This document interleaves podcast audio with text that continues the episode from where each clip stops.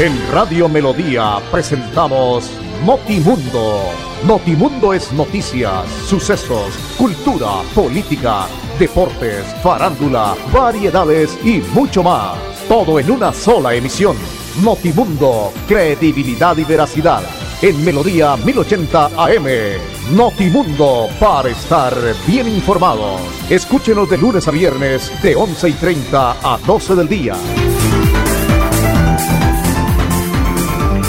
Tenemos en Colombia ya 11 de la mañana 30 minutos. Un saludo cordial a todos nuestros oyentes. Bienvenidos. Aquí estamos en este espacio de noticias de Notimundo para contarle todos los temas que se han presentado en las últimas horas. Temperatura altísima en toda el área metropolitana de Bucaramanga, en el departamento y muchas regiones del país.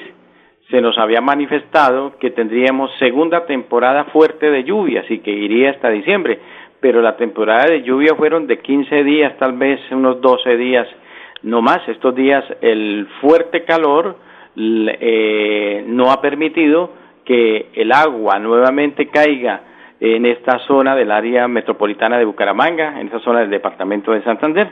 Así que ahora debemos prepararnos para el fuerte calor por esta época. Andrés Felipe Ramírez, nuestro ingeniero de sonido, el ahijado como siempre, nos acompaña. Con ustedes, William Efren Ramírez, registro 327 de la ACOR Colombia, afiliado a la ACOR Santander, capítulo Santander. Estamos en el día 29 de septiembre. Dios mío, se terminó septiembre, ya nos queda octubre, ya empiezan a sacar tema de Navidad y ya obviamente esto va tomando una ruta del mes de diciembre, el mes de sembrino, rápido que se va este tiempo. A ustedes que nos acompañan en la frecuencia 1080, muchísimas gracias a través de la radio, que como siempre tiene la señal más clara en el AM en todo el oriente colombiano y a través de nuestras plataformas digitales en www.melodiaenlinea.com y a través del Facebook Live. Muchísimas gracias por seguirnos, por acompañarnos, por estar siempre ahí con nosotros en cada momento. 11 de la mañana, 32 minutos.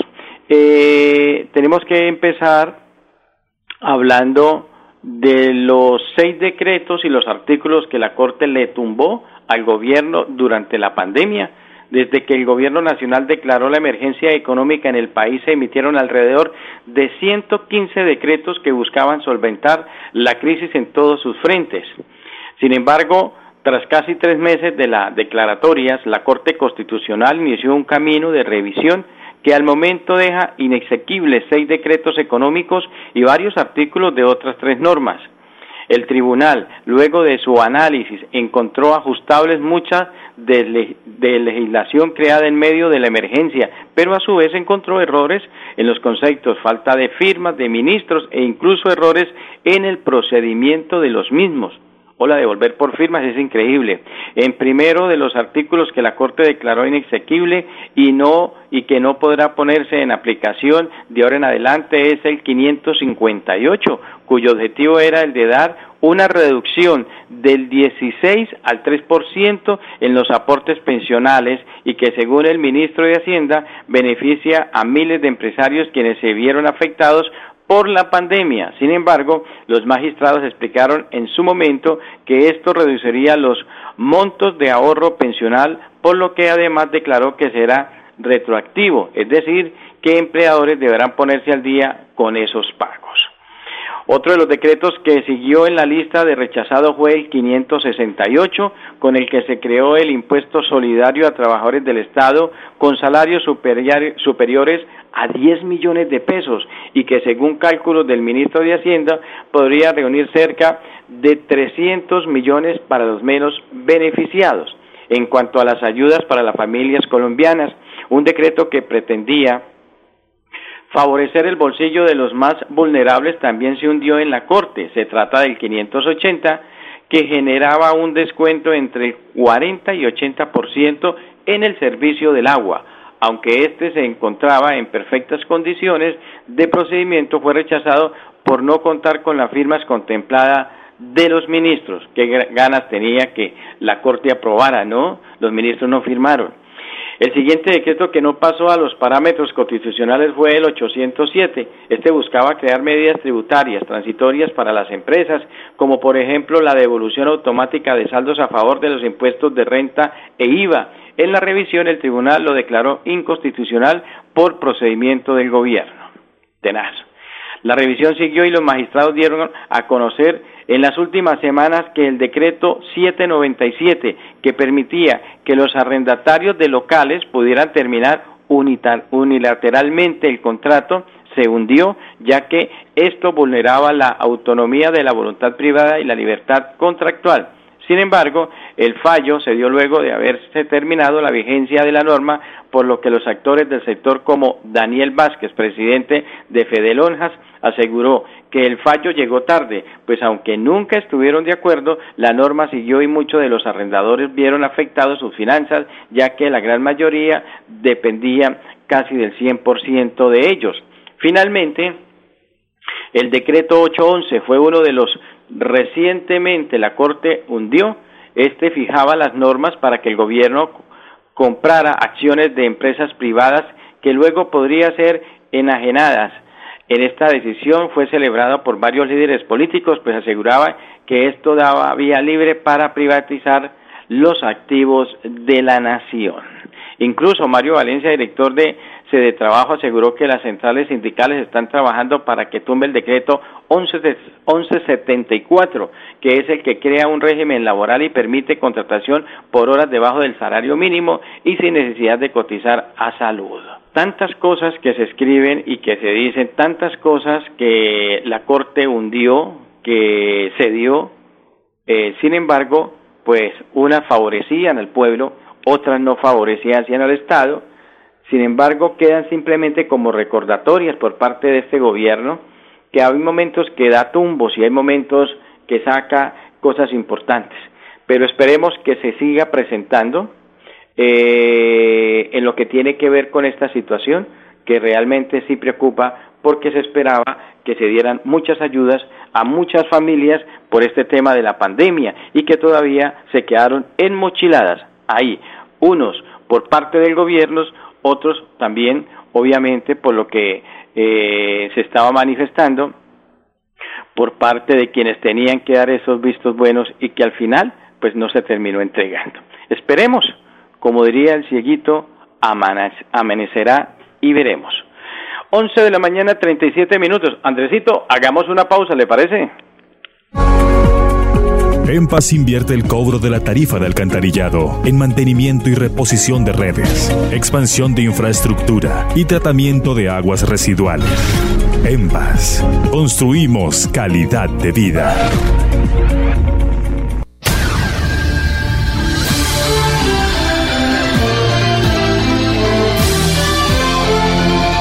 Bueno, muy bien. Me dice Andrés por el interno que los milagros, los milagros tienen que salir hoy y juega América. A propósito, más adelante vamos a hablar un poquito de América, que ve enredado el tema en Copa Libertadores de América, pero esperemos que logre hoy un buen resultado.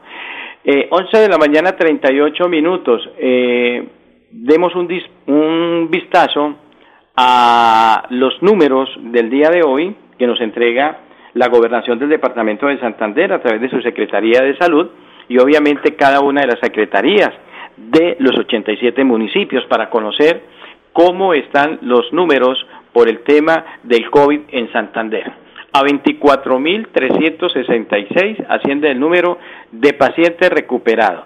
Sigue eh, en ascenso la recuperación de muchas personas que infortunadamente por algún motivo eh, contrajeron el virus y esto pues realmente permite que haya ya un poco de tranquilidad para ellos y para sus familias porque es supremamente terrible.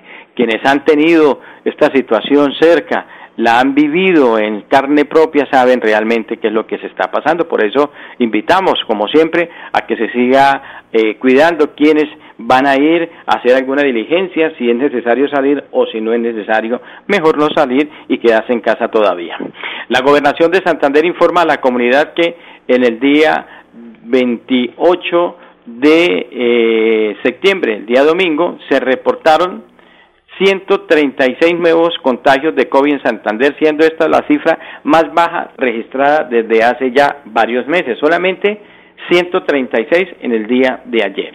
Los pacientes están ubicados en los municipios de Barranca Bermeja 30, Bucaramanga 45, Carmen de Chucurí 2, Florida Blanca 23, Girón 15, Pidecuesta 15, San Gil 4, San Vicente de Chucurí 1 y Suaita 1.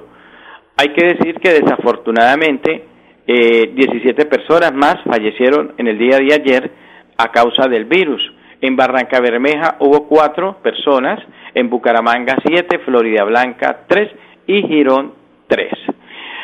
Eh, para un total de 30.549 casos del virus del COVID en el departamento en todos estos meses.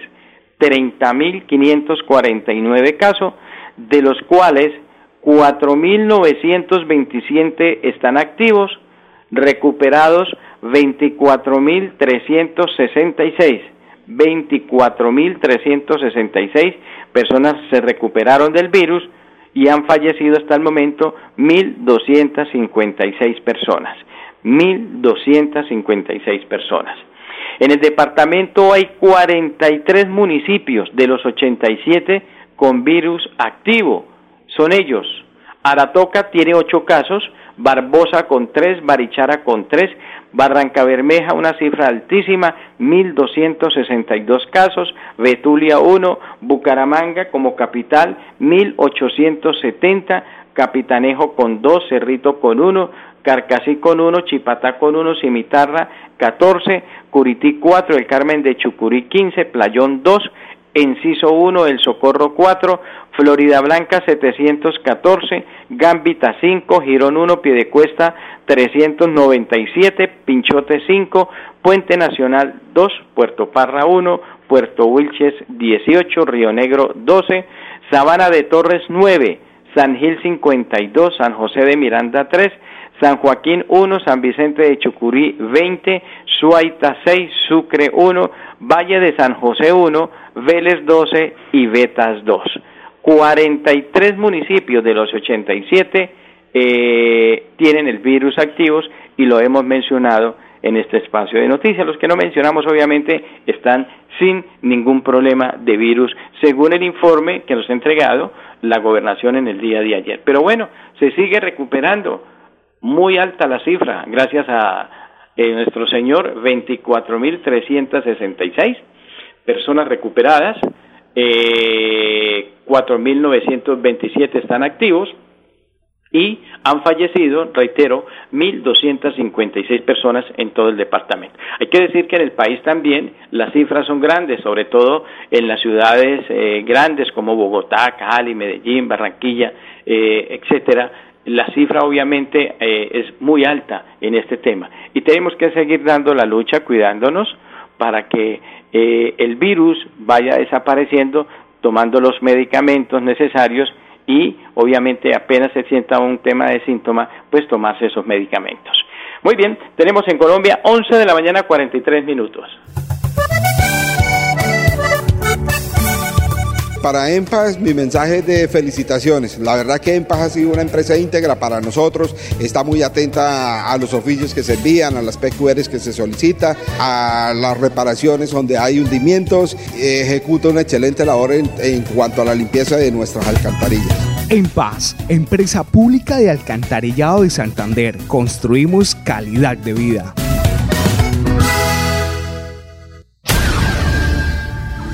11 de la mañana 43 minutos. Estamos en Notimundo a través de Radio Melodía. Entrega de donación a más de 8 mil mujeres en condición vulnerables en Santander. Prosperidad Social y la Gobernación de Santander se unieron para entregar a la población femenina de este departamento 8.400 paquetes con de vestir para mujer como parte de las estrategias de atención a la población vulnerable durante la emergencia generada por el COVID-2019, según Luz Elena Torres Molina, directora regional de Prosperidad Social en Santander, del total de entregas previstas ya se han dado 3.600 en el Peñón, Bolívar, Chipatá, Vélez, Betulia, La Belleza, Florian, Jesús María y Puente Nacional. A cada uno de estos lugares les correspondieron 400 unidades que fueron entregadas con el apoyo de la Oficina de la Gestión Social de la Gobernación del Departamento de Santander. Estamos trabajando con entes del orden municipal, departamental y nacional y con el sector privado para atender y acompañar a los santanderianos con mayores carencias en medio de esta pandemia. Juntos estamos trabajando para apoyar a nuestros coterráneos que sobreviven en condición de pobreza y vulnerabilidad a sobrellevar los efectos que ha traído esta emergencia por el COVID-19, ha manifestado Luz Elena Torres, directora regional de Prosperidad Social en el Departamento de Santander, quien también agradeció el apoyo del señor gobernador Mauricio Aguilar. Las donaciones provienen de incautaciones realizadas por la Dirección del Impuesto y Aduanas Nacionales DIAN que son gestionadas y recibidas por Prosperidad Social en virtud de normatividad que faculta la captación de estas mercancías para destinarlas a personas en condición de situación difícil. En total se han entregado 8.400 kits en 21 municipios de Santander y esperamos seguir haciendo este tipo de entregas que alivian un poco la consecuencia de la emergencia y que suman las transferencias monetarias condicionadas que hemos entregado a las apuestas que como entidad hemos hecho en el marco de la reactivación económica. Una buena noticia para el departamento de Santander en lo que tiene que ver con estas entregas. Ya tenemos en Colombia 11 de la mañana 45 minutos. Mi nombre es Javier Guerrero Gamboa, habitante del barrio La Joya. En alcantarillado se ha visto mucho la presencia del EMPAS. Se han hecho brigadas constantes. somos una familia. En Paz, empresa pública de alcantarillado de Santander, construimos calidad de vida. 8, perdón, 11 de la mañana 46 minutos, 11 de la mañana 46 minutos. Eh, el puente eh, Isgaura ya tiene su segunda reparación en menos de un año, ¿no? Recordemos que ha sido siempre un inconveniente, ahora se le hace el segundo tema del proceso de reparación en la capa asfáltica. Lo ha manifestado la constructora del puente en el proceso de educación del pavimento que se ha dado eh, 45 días se adelantarán los trabajos correspondientes, dejando paso alternativo carril a carril mediante un plan de manejo de tráfico. habitantes cercanos del puente ubicada entre el kilómetro 45 y el kilómetro 47 en la vía Málaga-Curos ha denunciado desde junio la aparición de algunos cráteres al costado de la vía. El consorcio ya había hecho trabajos de reparación luego de las denuncias. De acuerdo con la, con la constructora, las obras que realizarán en el puente hacen parte del marco de la garantía de calidad de las obras entregadas, la seguridad, estabilidad, calidad y durabilidad del puente Isgaura se encuentra garantizado desde la etapa de construcción, tal como se concluyeron las diferentes pruebas que las afecta la infraestructura, dice la empresa en el comunicado. Bueno, qué, qué bueno saber que se está haciendo este trabajo. Reiteramos, kilómetro 45, eh, entre el kilómetro 45 y 47, entre la vía Málaga-Curos, eh, y que esperamos, obviamente, se pueda tener para poderlo entregar eh, a todas estas personas de la provincia de García Rovira que requieren un paso para poder sacar sus productos. es una provincia supremamente productiva, muy pero muy bonito que es García Rovira una tierra maravillosa. Sin embargo, toda su historia y su vida, primero azotada por tanta violencia de guerrilla y paramilitarismo, y segundo por los accesos incómodos por la eh, topografía que tiene, obviamente, llegar a esta provincia que arranca desde Curos, que pasa por el municipio de Santa Bárbara, que va a Huaca, San Andrés, Molagavita, eh, llega a Málaga, en fin, hay una cantidad de municipios sobre este sector pero que infortunadamente han tenido este inconveniente que hemos manifestado. Esperemos que se pueda recuperar el puente y que la gente pueda pasar sin ningún problema, sobre todo con seguridad, que es lo más interesante. Tenemos en Colombia 1148. Mi nombre es Javier Guerrero Gamboa, habitante del barrio La Joya. En alcantarillado se ha visto mucho la presencia del EMPAS. Se han hecho brigadas constantes. somos una familia. En Paz, empresa pública de alcantarillado de Santander, construimos calidad de vida. 11 de la mañana, 50 minutos. Eh, nos queda eh, mirar qué es lo que se tiene obviamente previsto en el tema de la Copa Libertadores de América en el día de hoy, porque como lo decía Andrés, hay que tener un milagro para América y hoy lo puede tener siete y media, va a jugar en el Olímpico Pascual Guerrero frente a Internacional de Brasil. Es el rival que tiene el equipo americano. Hoy también habrá otro partido entre Boca Juniors y Libertad eh, de Paraguay, lo que se tiene previsto. También jugará Gremio frente a la Universidad Católica de Chile, Peñarol frente al Colo Colo, Liga Deportiva Universitaria de Quito, de Quito frente a Vía Nacional y Atlético Paranaense frente al Winsterman de Bolivia. Es lo que se tiene previsto. Y para el día jueves se tiene Junior de Barranquilla a las siete y media frente a Barcelona. Junior cumple también una muy buena eh, campaña dentro de lo que es este partido. Esta semana vamos a tener entonces dos juegos. Uno, esta noche reiteramos, América necesitado de ganarle al Internacional de Porto Alegre en la quinta jornada por su grupo E de la Copa Libertadores, en lo que los colombianos juegan su última oportunidad de clasificar y los brasileños llegan con siete bajas producto del tema de COVID. Siete jugadores por COVID no trae el equipo de gremio. Los anfitriones llegan en encuentro de tercer puesto con cuatro unidades, tres menos que los visitantes que comparten el liderato de la zona con gremio de Brasil también, mientras que el último puesto lo ocupa la Universidad Católica de Chile con los mismos puntos del club colombiano, pero por diferencia de gol están en el último lugar. El equipo de los Diablos Rojos, dirigido por el argentino Juan Cruz Real, apunta a llevarse los tres puntos necesarios en el Estadio Olímpico Pascual Guerrero para pensar en poder clasificar. Para lograr su cometido, el entrenador contará con todos los jugadores que descansaron contra el Tolima, entre los que sobresalen el extremo Dubán Vergara, el más desequilibrante de sus dirigidos, el veterano goleador Adrián Ramos, con muchos altibajos en su rendimiento, y el central argentino Juan Pablo Segovia. Que esperar cómo le va a América. Igualmente se espera que sea de la partida los miembros del tridente del centro del campo que tiene a Rafael Carrascal, Luis Paz y Carlos Sierra así como el chileno Rodrigo Ureña eh, al lado del resto de compañeros. Es un equipo que se necesita que empiece a ganar.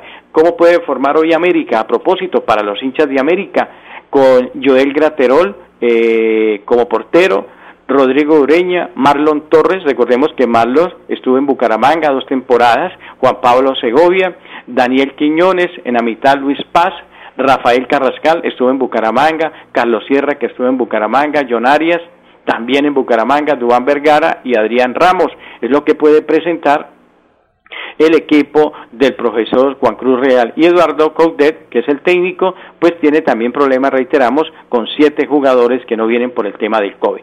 Tendremos hoy, a propósito de Copa Libertadores, eh, arbitraje de Guillermo Guerrero, árbitro ecuatoriano, auxiliado en las bandas, por eh, sus compatriotas Byron Romero y por el venezolano Luis Murillo. Partido 7 y 30 de la noche, 7 y 30 de la noche, en lo que tiene que ver con la gente del cuadro eh, América de Cali, donde reiteramos, esperamos que logre ganar, logre avanzar en la Copa Libertadores de América, porque se requiere urgentemente que los equipos colombianos sigan eh, con paso firme, ¿no?